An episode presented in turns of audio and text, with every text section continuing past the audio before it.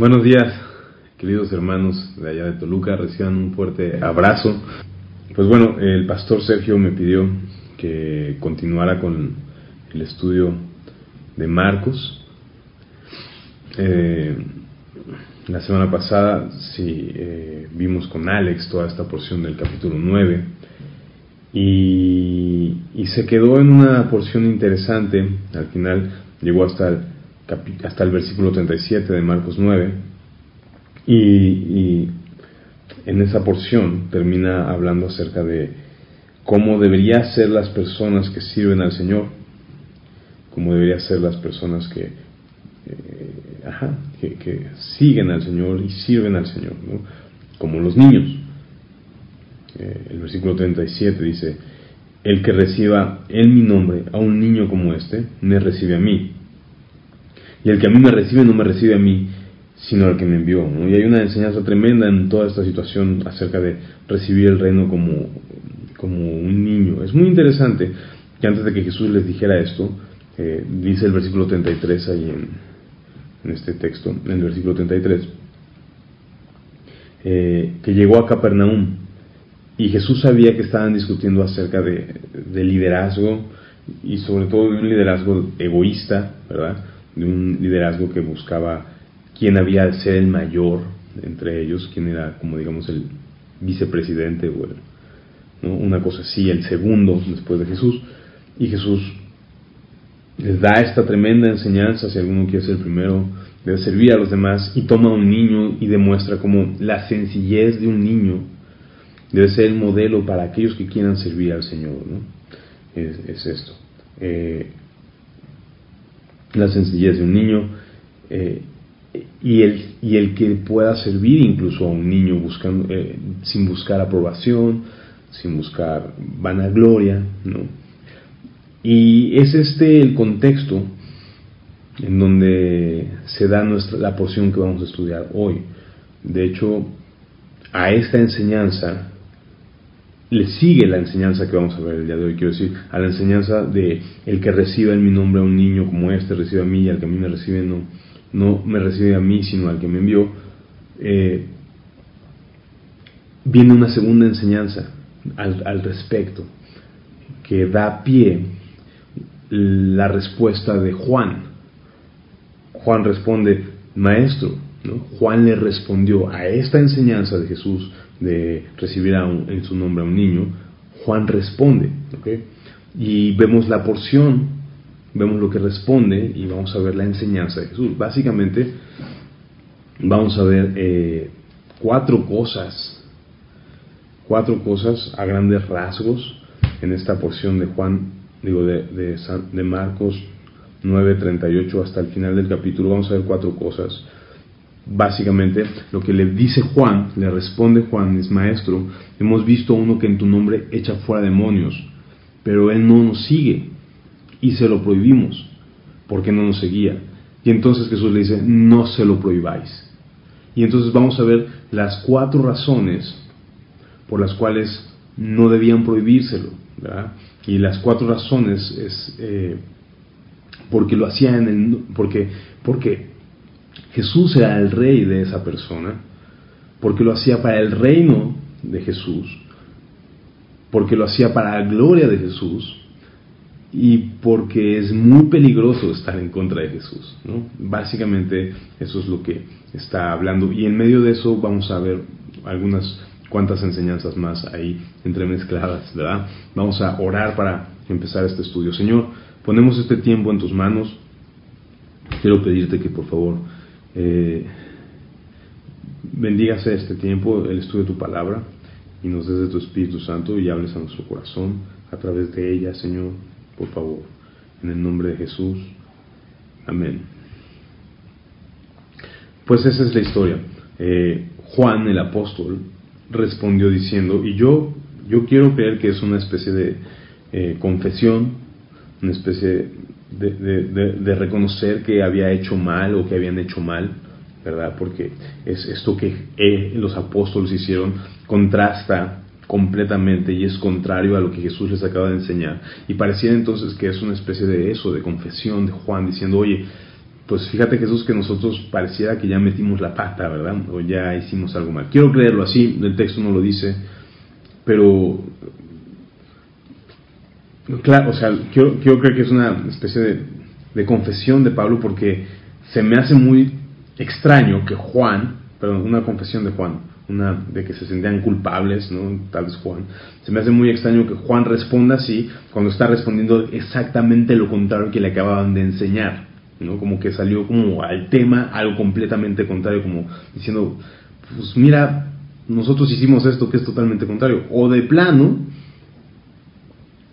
no les pasaba ni por aquí, ni entendían nada, que también puede ser una buena posibilidad, que simplemente respondían por responder. Pero se me hace muy extraño que haya respondido así, tan, tan contrario a lo que Jesús les acaba de enseñar, si no es por una especie de, de redarguir esa enseñanza, ¿verdad? Y una especie de confesión. Entonces, ¿qué es lo que dice? Jesús le respondió, Juan le respondió diciendo, Maestro, hemos visto a uno, a uno que en tu nombre echa fuera demonios, pero él no nos sigue. Y se lo prohibimos porque no nos seguía. Entonces, eh, él dice, no se lo prohibáis, porque ninguno que haya, perdón, que porque ninguno hay que haga milagro en mi nombre, que luego pueda decir mal de mí, porque el que no es contra nosotros, por nosotros es. Y cualquiera que os diere un vaso de agua en mi nombre, porque sois de Cristo, eh, de cierto os digo que no perderá su recompensa. Cualquiera que haga entonces tropezar a uno de estos pequeñitos que cree en mí, mejor le fuera que se atase una piedra de molino al cuello y se arrojase al mar. ¿no? Entonces, eh, pareciera que una de las cosas que está sucediendo aquí es que los apóstoles, o, en este caso todavía no eran apóstoles porque todavía Jesús no los enviaba por los discípulos, están pensando en quién es el más grande y quién es el mayor. ¿no? Y sucede que encuentran una persona que está, pues sí, eh, haciendo milagros, ¿no? Que estaba echando demonios, haciendo milagros, haciendo señales y prodigios en el nombre de Jesús, aunque no seguía a estos discípulos en este, en este, eh, en este, ¿cómo se llama? En, este recorrido, ¿no? Eh, en que Jesús tenía este agenda itinerante que Jesús llevaba, no, no lo seguían. Pero evidentemente era una persona que había puesto su fe en Jesús.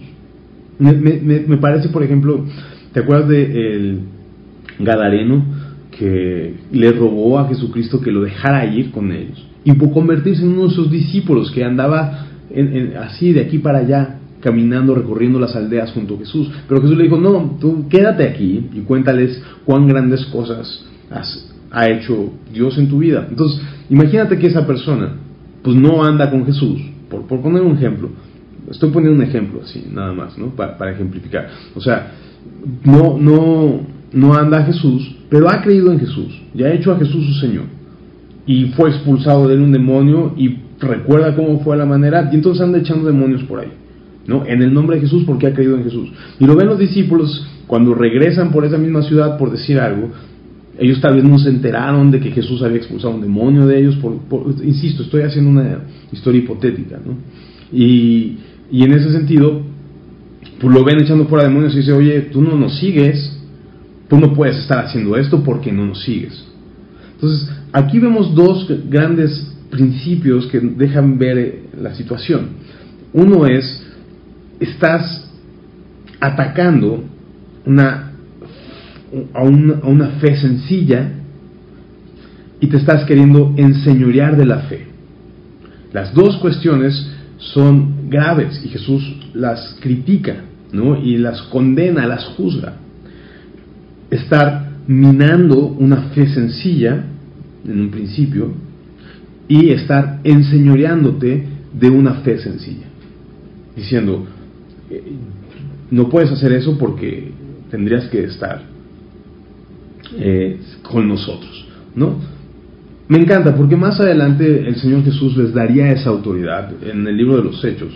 se ve como ya esa autoridad está delegada por el Señor Jesús. Y las cosas que suceden en la iglesia, por ejemplo, lo que estaba sucediendo con eh, Felipe en, eh, en Samaria, cuando hace muchos milagros y, sucede toda esta historia, me parece en Hechos número 8, capítulo 8, cuando viene eh, Simón el mago, le dice, dame tu dinero, y, sucede que están pasando muchos milagros, entonces sí llaman a, a la iglesia, ¿no? O, la iglesia sube como eh, eh, mandan a ver, ah, no, mandan a Pedro mismo, a ver qué estaba pasando. Entonces, hay un momento en la iglesia, en la historia de la iglesia, que sí, que efectivamente ya hay una autoridad, que, que, el mismo Hechos 2.42, ¿no? Eh, perseveraban en la doctrina de los apóstoles. Dios los constituyó como autoridad de la nueva fe, ¿no? Autoridad de la, de la fe que iba creciendo del reino de Dios, pero ya habían sido transformados.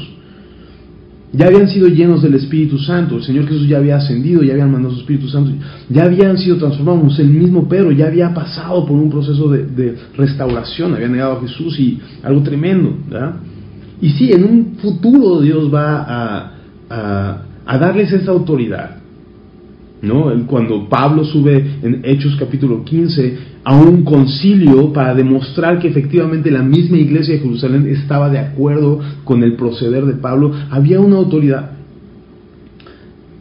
Pero en, aquel, pero en ese momento ya había sucedido todo. En Hechos, en, cuando ya son apóstoles y no discípulos, ya había sucedido todo, ya había muerto Jesús, ya había resucitado, el Espíritu Santo ya estaba en ellos, ya habían aprendido a menguar.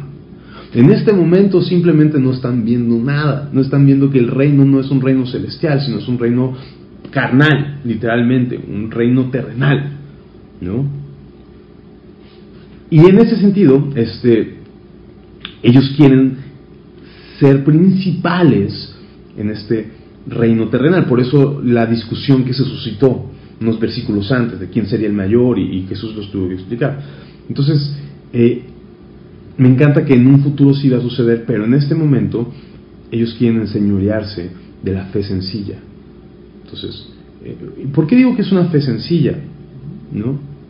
Creo, hermanos, si de alguna manera si en algún momento Dios nos llama a sacar un demonio o algo así, creo que para sacarlo vamos a necesitar una fe sencilla. A manera de, acotación, ¿no? Eh, cuando Jesús dice, cuando los apóstoles o, los discípulos le dicen, aumentanos la fe, Jesucristo que le responde, si tuvieras fe como un grano del tamaño de un grano de mostaza, tú harías milagros, te aventarías un cerro al agua o algo así, les dicen, ¿no? Cosas, desarraigarías un árbol y lo aventarías al mar. Cosas tremendas.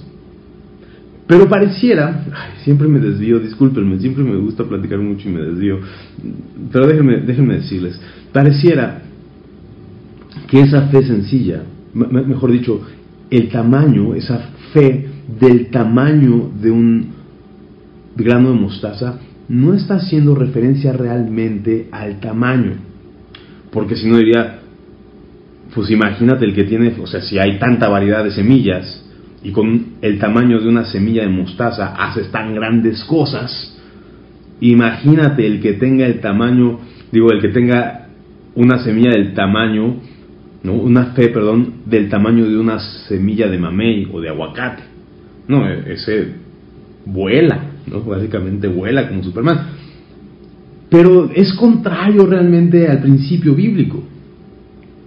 Realmente creo que lo que quiere decir Jesús en esa parábola, a la luz de la Biblia completa, es que la fe poderosa es una fe sencilla. No está haciendo referencia tanto al tamaño, sino a la sencillez. No está haciendo referencia tanto al tamaño, sino a la sencillez de la fe. Una fe sencilla. Entonces creo que una fe sencilla es una fe poderosa. Y muchas veces esa fe sencilla se encuentra en los, en los, eh, en los nuevos creyentes. Que se encuentran en los nuevos creyentes. Y esa fe sencilla hace que sucedan grandes cosas. Pero como son nuevos creyentes, ¿por qué, ¿por qué digo todo esto de una fe sencilla, nuevos creyentes? Porque hace referencia más adelante, como lo, como lo dije en el versículo 42, el que haga tropezar a uno de estos pequeñitos. Esta palabra también se puede aplicar tanto para niños como para nuevos. Y por el contexto ¿no? de este texto y, y, en general en la Biblia, está pues muy probablemente hablando de gente nueva en la fe que está empezando a creer en Cristo y está viendo una fe activa en su vida, una fe poderosa en su vida, pero que es crédulo y que puede ser mal guiado en esa pequeña etapa, aunque es una fe sencilla y poderosa por ser sencilla, es una fe que puede creer muchas otras cosas y desviarlos de la verdadera fe de Cristo. Entonces aquí entra el juego. Es una fe sencilla y no debes tú frenar esa fe sencilla, truncarla y mucho menos enseñorearte de ella, desviándola de quien debe poner la fe, no en sí mismo, no en los apóstoles, en ese caso, los discípulos, sino en Jesús. ¿No? Y entonces Jesús les dice, no se lo impidan estas personas que están ejerciendo, ejercitando una fe sencilla, por lo cual es poderosa, por eso pueden sacar demonios, insisto, creo que una fe sencilla es la poderosa, y una fe sencilla generalmente está en estos nuevos creyentes, eh, por lo cual Dios siempre nos llama a vivir de una manera así, sencilla, ¿no? Por eso dice por ahí Colosenses, aunque en otro contexto, pero el principio creo que es muy importante, eh, así como recibiste al Señor, así andad, en este sentido de tener sencillez, humildad. Pero entonces Jesús le dice, no se lo impidan, no trunquen esta fe sencilla y no se ensoñoreen de esta fe sencilla. ¿Por qué? Bueno, porque lo hace porque soy su rey. Dice, ninguno puede hacer estos milagros en mi nombre que luego pueda decir mal de mí. Y, aquí tendríamos que hablar, ¿cómo que después no puede hablar mal de mí? Y tendríamos que hablar de, de la realidad de la conversión de la realidad de la conversión. O sea, ¿a qué me refiero? Que cuando una persona se convierte, ya no hay vuelta atrás. Cuando una persona verdaderamente muere a sí misma, ya no regresa al mundo. Verdaderamente, o sea, y esto habla mucho acerca, por ejemplo, de que la salvación no se pierde, ¿verdad? Habla acerca de que hemos sido, que hemos recibido una nueva naturaleza, la cual ya no muere que recibe la naturaleza de Dios y que vamos en una santidad progresiva, en aumento y en el conocimiento progresivo de nuestro Señor Jesús, de tal manera que ya no somos lo que éramos antes, aunque no hemos llegado a donde lo que deberíamos ser. Pero quiero decir, está hablando de que quien realmente ha nacido de nuevo, quien realmente ha sido salvo, nunca más va a regresar, porque la salvación no se pierde. ¿okay? Esa es la perspectiva que nosotros tenemos. Hay muchos tropiezos en medio, sí los hay. Hay muchos dolores en medio, también los hay. Pero hay una seguridad. Entonces, dice 1 Juan 3.9, ¿no? Que el que ha nacido de Dios ya no peca. Y está hablando de eso. Ya no puede pecar porque, la, porque ha nacido de Dios, ¿no? Porque la simiente de Dios permanece en él. Su naturaleza ha sido transformada. Entonces, en ese sentido, está diciendo, cualquiera que realmente ha creído en mi nombre y, y, lo, y me ha hecho verdaderamente su rey, no volverá a hablar mal de mí. ¿Ok? Ese es, ese es el asunto. No vamos a hablar acerca ahorita de que si la salvación se pierde o no, no es el tema.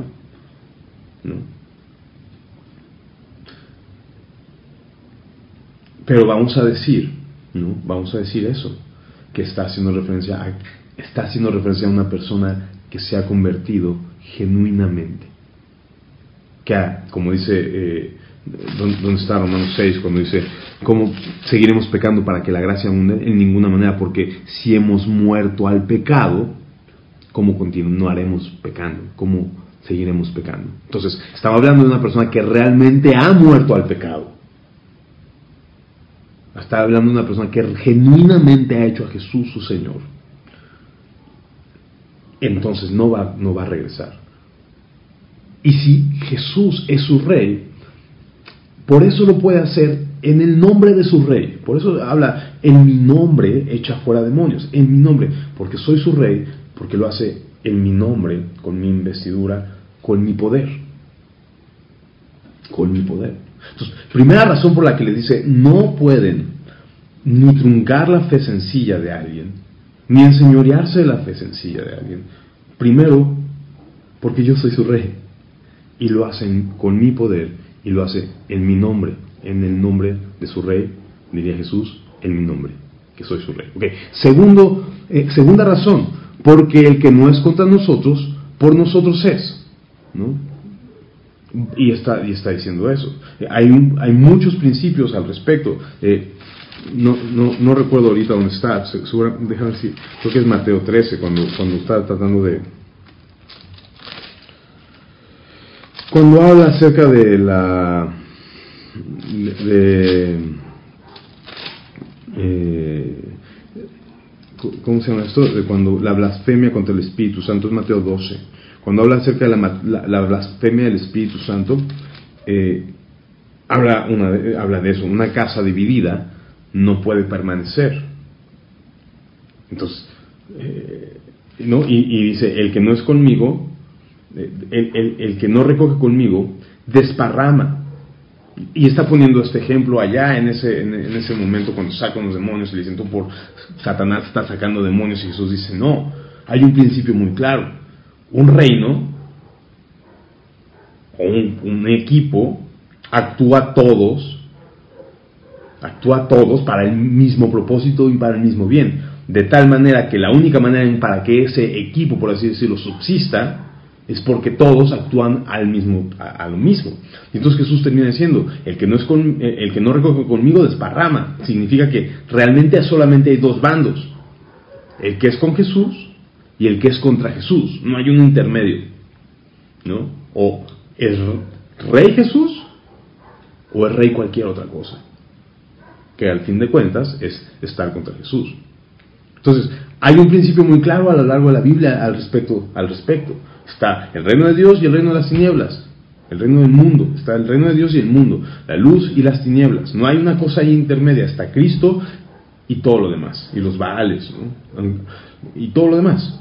Entonces, él lo que le está tratando de decir aquí es, date cuenta que está trabajando para nosotros. Y nosotros para él está trabajando para nuestro reino. ¿Sabes?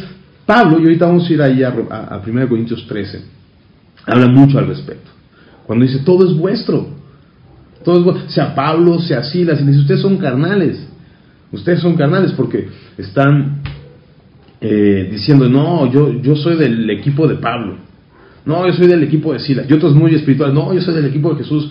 Y Pablo dice, ¿de qué hablan? Todos son del mismo equipo.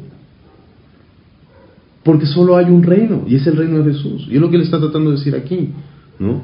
El que no es contra nosotros, es por nosotros. Es exactamente la misma, parecía la misma enseñanza que le dijo allá el Mateo 12, ¿no? Este, pero, pero en negativo, ¿no? O bueno, en espejo, ¿no? Como, como diciendo, eh, el reino, o sea, a mí, ¿cómo, cómo te lo digo? Eh, Allá estaban diciendo, en Mateo 12 estaban diciendo, con esto cuando sacaron el demonio y le dijeron, tú por el sacas el demonio y todo esto, ahí estaban diciendo, eh, Jesús, ¿cómo, se los explico? Hizo ahorita sentido en mi mente, pero ahorita que se lo estoy tratando de explicar ya, ya, no, ya no está jalando, pero básicamente es, él estaba diciendo, tú sacas demonios por Belcebú y Dios dice no, una casa dividida no puede permanecer. Así que si yo saco demonios, sabe que el reino de Dios ha llegado. Significa que el que si yo estoy contra los demonios, significa que mi reino, el reino de Dios y el reino de los demonios son contrarios. Y no puedo yo ayudar o al reino contrario y no puedo yo ser del mismo reino y al mismo, y al mismo tiempo destruirlo. Es lo mismo que está diciendo aquí. Ellos no pueden hacernos bien y no ser de los nuestros. ¿Me, explico? Es como el ejemplo, el, ejemplo en reflejo, pues. Es la misma idea. Está diciendo, somos del mismo reino. Y es mi reino, además, para pronto, es el reino de Jesús. Es muy importante entender, no hay más que un rey que es Jesús. Y es su reino al cual nosotros pertenecemos.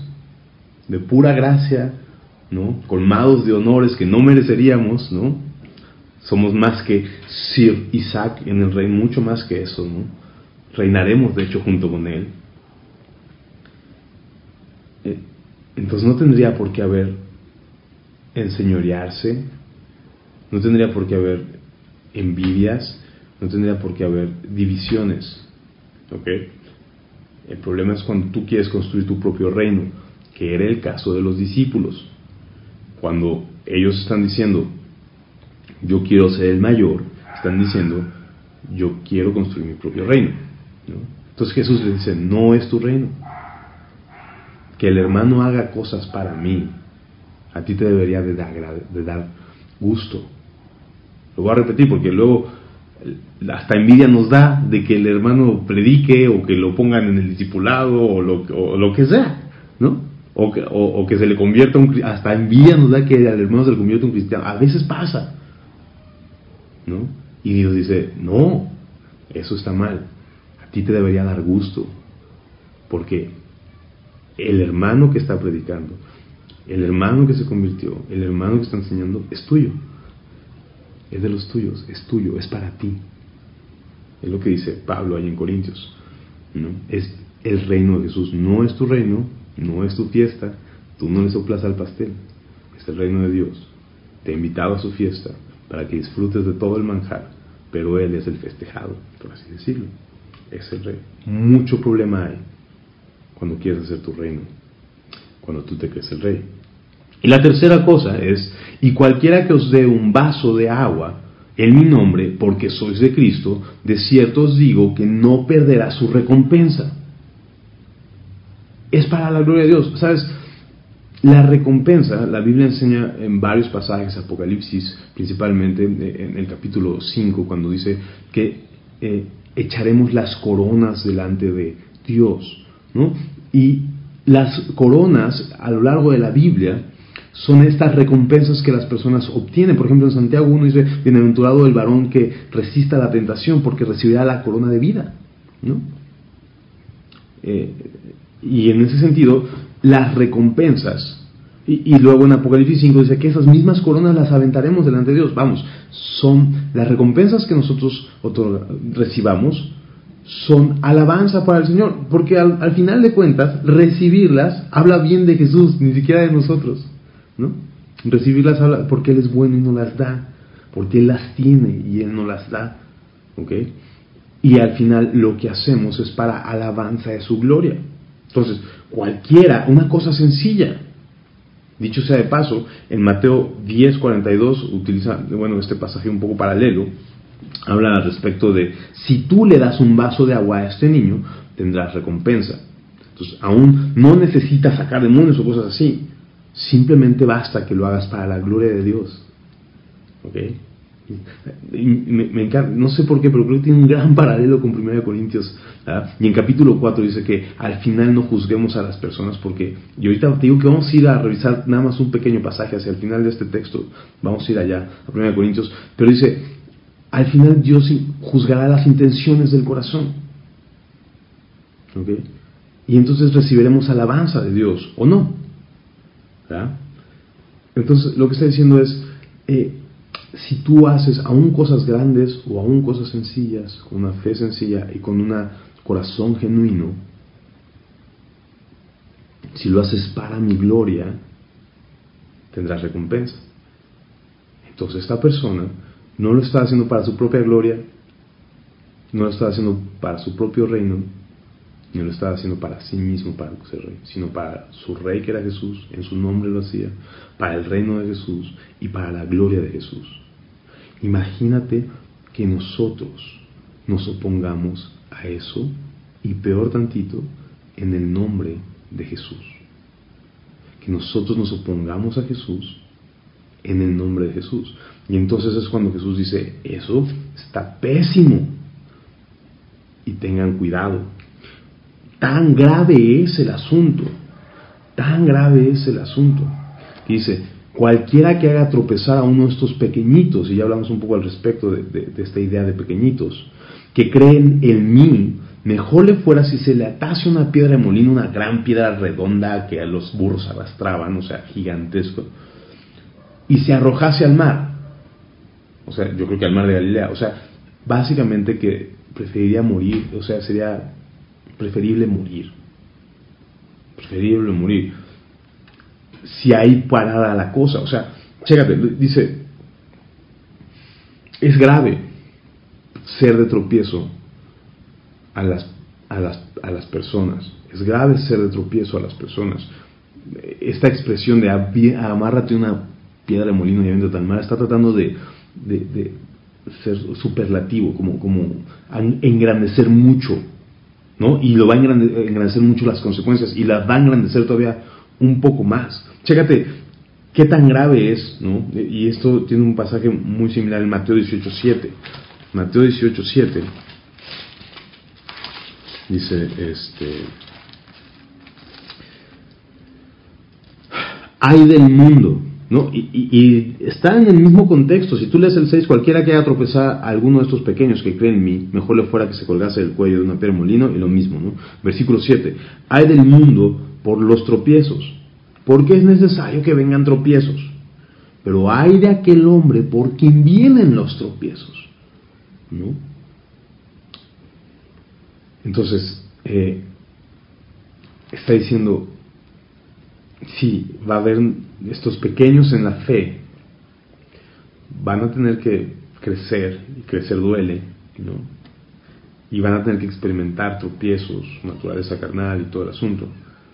Pero qué grave es que sea por tu culpa que vengan esos tropiezos. Eh, Pablo lo escribe en Romanos cuando habla de estas personas perversas, ¿no? en, el primer capítulo, eh, cuando habla que, no, que sabiendo el justo juicio de Dios, no solamente no les importa, sino que se complacen con aquellas personas que también hacen lo malo. Ser de tropiezo es muy, muy grave a los ojos de Jesús. Y entonces es muy grave. Si solo parara con echarse al, cuello, al mar con una piedra molida atada al cuello, sería eso, ¿no? Sería, pues bueno, por lo menos sería mejor. Pero las consecuencias son más grandes y, las empieza a enumerar. Si tú, dice, y si tu mano te fuere ocasión de caer, córtala. Mejor te es entrar en la vida manco. Eh, en la vida manco, que teniendo dos manos e ir al infierno, al fuego que no puede ser apagado, donde el gusano de ellos no muere y el fuego nunca se apaga, ¿no? Y está, no, no, quiero hablar mucho al respecto de, la doctrina del infierno, ¿no? Pero estamos hablando de unas consecuencias demasiado graves, unas consecuencias demasiado grandes, demasiado grandes, demasiado, ¿no? Demasiado grandes. Si tu pie te fuere ocasión de caer, corta, lo mejor te sentará a la vida cojo que teniendo dos pies ser echado en el infierno, al fuego que no puede ser apagado donde el gusano de ellos no muere y el fuego nunca se apaga. Eh, tal vez valdría la pena decir cuando el gusano de ellos no muera, tiene mucho que ver con la corrupción de ellos no termina, ¿no? Y el fuego, el juicio tampoco termina, es de continuo, ¿no? Y si tu ojo te fuere ocasión de caer, saca lo mejor te es entrar en el reino de Dios con un ojo, que teniendo dos ojos ser echado al infierno, donde el gusano de ellos, esta corrupción, no termina, nunca acaba, y el fuego y el juicio y el dolor nunca acaba tampoco. Este juicio y esta corrupción no tienen fin en este lugar. Es lo que está diciendo. Y es interesante que lo dice tres veces. Y tú tienes que saber que cuando la Biblia repite algo, o sea, el estilo hebreo de escritura, habla, o sea, es que cuando hay repetición está poniendo un énfasis, ¿no? Porque es algo importante. Y en esta ocasión lo repite tres veces. Es muy grave ser de tropiezo. Es muy grave ser de tropiezo, lo que está diciendo. Es muy grave querer enseñorearse. De, hay había personas en la, en la iglesia, en, el texto bíblico que habla acerca de este deseo de enseñorearse. Gálatas 4.17 habla, mira, está este, este texto de Gálatas 4.17, dice, estos falsos maestros que querían eso, enseñorearse de la fe de los creyentes, dice, tienen celo por vosotros, pero no para bien, o sea, dicen, este es mío, pero no para cuidarlos, no para bendecirlos, no para hacerlos crecer, este es mío. ¿Para qué? ¿Para qué tienen ese celo? No para bien, sino que quieren apartaros de nosotros para que ustedes tengan celos por ellos, para que ustedes sean sus fans, para que digan, ah, este es mío, yo soy de Pablo, yo soy de Ciro. O sea, ellos quieren acercarlos hacia ustedes, quieren enseñorearse de su fe. Es lo que está diciendo Pablo. Y otra vez en 2 Corintios les tira con todo a estos falsos superapóstoles que solamente querían enseñorearse de la fe de los hermanos. Pablo incluso dice, nosotros no somos así. Pero es grave, es grave hacer eso. Ahora, tampoco, tal vez no queramos enseñorearnos de la fe de los hermanos pequeños. Pero y, me encanta porque hay que tener cuidado, por eso Santiago 3.1, cuando habla acerca de la lengua y todo este asunto, dice, hermanos, no os hagáis muchos de vosotros maestros, sabiendo que tenéis mayor condenación. Imagínate tomar un pequeño y desviarlo del Señor Jesús. Entonces hay que tener cuidado con eso. A veces no lo hacemos a propósito, Y, pero podemos caer en todo esto que Pablo habló en Romanos capítulo 14, ¿no? versículo 1 dice, recibid al débil en la fe, pero no para contender sobre opiniones. Oye, pero tú expulsaste el demonio así, o lo expulsaste allá, o qué, o qué, ¿no? O sea, y hay una discusión, ¿no? Y, y, entonces dice el versículo, eh, dice el versículo 6, y el que hace caso del día, lo hace para el Señor porque hay, tiene un Señor, no eres tú su Señor. Y el que no hace caso del día, para el Señor no lo hace. El que come, para el Señor come, pero el que da gracias a Dios, pero, ¿qué? El que come, para el Señor come porque da gracias a Dios. Y el que no come, para el Señor no come y también da gracias a Dios, porque ninguno de nosotros vive para sí, ni ninguno puede, vive para, muere para sí. O sea, no eres ninguno de los cristianos, se supone, debe ser su propio rey ni su propio Dios, ¿no? Pues si vivimos, vivimos para el Señor, porque nuestro Señor es nuestro Dios, para quien vivimos. Y si morimos, lo hacemos para Él, no para nosotros, ni para ganarte a ti, ni para para el Señor. Así que pues, sea que vivamos o moramos, del Señor somos, ¿no? Porque Cristo para esto murió, resucitó y volvió a vivir, para ser Señor así de los muertos como los que viven. Pero tú, ¿por qué juzgas a tu hermano? O tú también, ¿por qué menosprecias a tu hermano? Porque todos compareceremos ante el tribunal de Cristo. ¿no? porque escrito está, vivo yo, dice el Señor, que ante mí se doblará toda rodilla. Otra vez, yo soy el rey, no tú, no es tu reino, no se trata de ti. Y toda lengua confesará a Dios. ¿no? Por ahí me salté un versículo también interesante, versículo 4 de, de este mismo capítulo. Te lo leo. Romanos 14:4, tú quién eres que juzgas al criado ajeno, no es tu criado, no lo hace para ti, no es tu siervo, es siervo del Señor Jesús, para su propio Señor está en pie. Si el compa dice, no, pues yo hago esto por Cristo, pues es para el Señor y, y si dice, y si se cae, no se te cayó a ti, se le cayó al Señor Jesús, en este sentido, ¿no? Dice, eh, para su propio Señor está en pie o cae, pero estará firme, me encanta, pero estará firme, no se caerá, porque poderoso es su Señor ¿ah? para hacerlo estar firme. Versículo 12, ahora sí De manera que cada uno de nosotros dará a Dios cuenta de sí. Así que ya no nos juzguemos más los unos a los otros, sino más bien decidir no poner tropiezo u ocasión de caer al hermano. Eh, versículo 15, pero si por causa de la comida tu hermano es contristado, ya no andas conforme al amor. O sea, si por miniedades tu hermano se pone triste y deja de seguir a Cristo, por ejemplo, ya no andas conforme al amor. No hagas que por estas miniedades o, cosas secundarias, incluso terciarias, ¿no? No hagas que por la comida tuya se pierda aquel por quien murió Cristo. ¡Wow! ¡Qué fuerte! Que no sea, Cristo murió por él, no sea que tu exhortación, tu disertación, al final termina haciendo que se aleje la gente, ¿no? Entonces, no seamos de tropiezo a las, a las fe sencillas, sino impulsémoslas, recibémoslas, amémoslas, crezcamos en ella, y mucho menos, ¿verdad? Seamos, queramos tomar el reino para nosotros y enseñarnos por nosotros, porque hay grandes consecuencias. Jesús habló de un castigo demasiado severo, ¿verdad? Demasiado severo. Aquellos que desean tomar la gloria de Dios. O sea, ya lo vimos la semana pasada, ¿no? Basta recordar a Satanás, que fue el primero de, todos. quiso la gloria para él. Dice, eh, versículo 49, porque todos serán salados con fuego, y todo sacrificio será salado con sal. Buena es la sal. Mas si la sal se hace insípida, ¿con qué la sazonarás?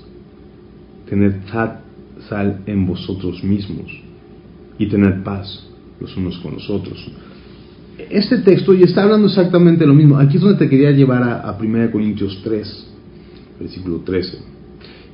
Eh, ahorita vamos allá y, voy a tratar de explicártelo un poco más así. Eh, porque todos serán salados con fuego. ¿Qué es esto de sal? Mira, en Levítico, capítulo 2, versículo 13, está haciendo referencia específicamente a este, a este, este, a este texto, ¿no? Levítico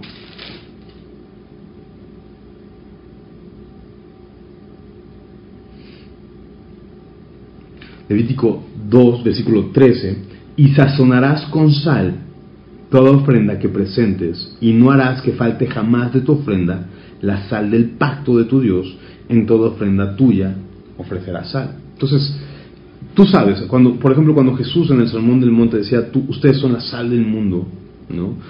Y estudiamos eso cuando incluso la Biblia habla de sazona tus palabras con sal. Sabemos que en la cultura la sal, incluso hasta el día de hoy, era, tenía varias características buenas, ¿verdad?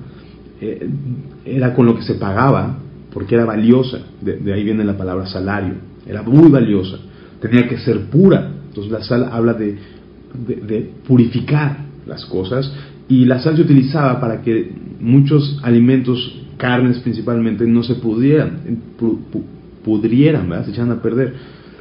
Significa que la sal purificaba, eh, preservaba, ¿no? Y era valiosa. Y entonces nunca hace faltará ese pacto. Y, y tus pactos, las ofrendas tienen que estar sazonadas con esto, tienen que ser de alguna manera, eh, tienen que llevar estos elementos. Tiene que ser valioso, tiene que ser algo puro, tiene que ser algo que no va a acabar nunca. ¿Sabes? Dios es un Dios que le gusta mucho el simbolismo. bueno, pues le gusta porque es una manera de expresar. Jesús se la pasaba diciendo muchas parábolas para poder entender grandes verdades a través de conceptos más sencillos. Y la sal representaba todo esto. Entonces, todas las ofrendas que se presentaban tenían que tener sal en sí mismas, ¿no? Y entonces acá cuando Jesús dice, porque todos serán salados con fuego y todo sacrificio será salado con sal. Entonces, tiene mucho, mucho, mucho que ver con 1 Corintios 3:13. ¿Qué pasa ahí? Dice este, dice que la obra de cada uno, lo que cada cristiano hiciere,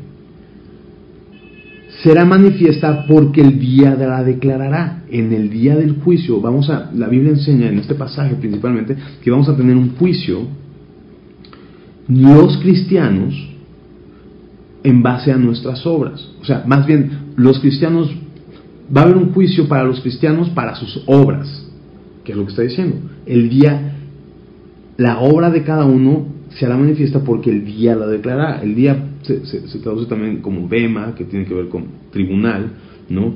Pues por el fuego será revelada. Ahí está. La obra de cada uno será probada con fuego. Y la obra de cada uno, del cual sea, el fuego la aprobará. Entonces, el fuego es un símbolo de juicio. Entonces, lo que está diciendo es que la obra de cada persona va a ser juzgada.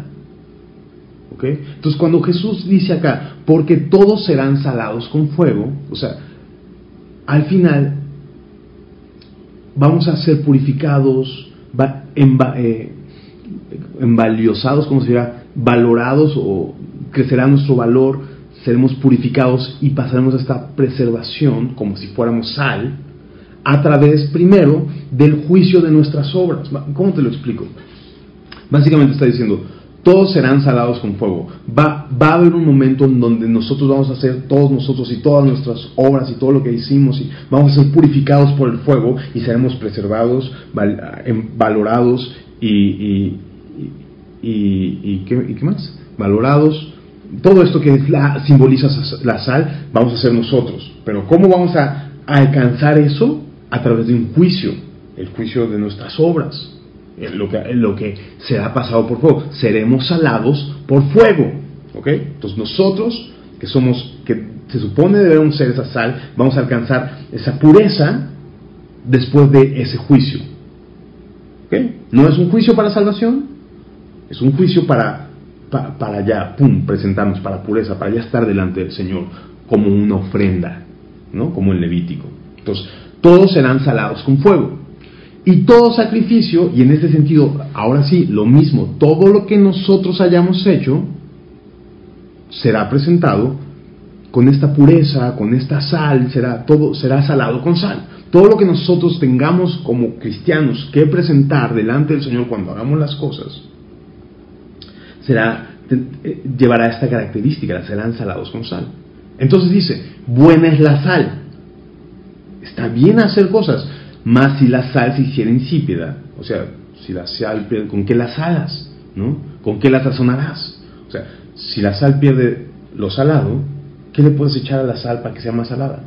Pues ya no se puede nada. Tú estás diciendo, las cosas que tú haces son buenas, pero si no hay pureza en ellas, si no hay un corazón verdadero, si no lo haces genuinamente, las cosas buenas van a perder todo valor en el día del juicio de, tus obras. Ahí dice, sea como si hubieras todo construido con hojarasca. ¿no?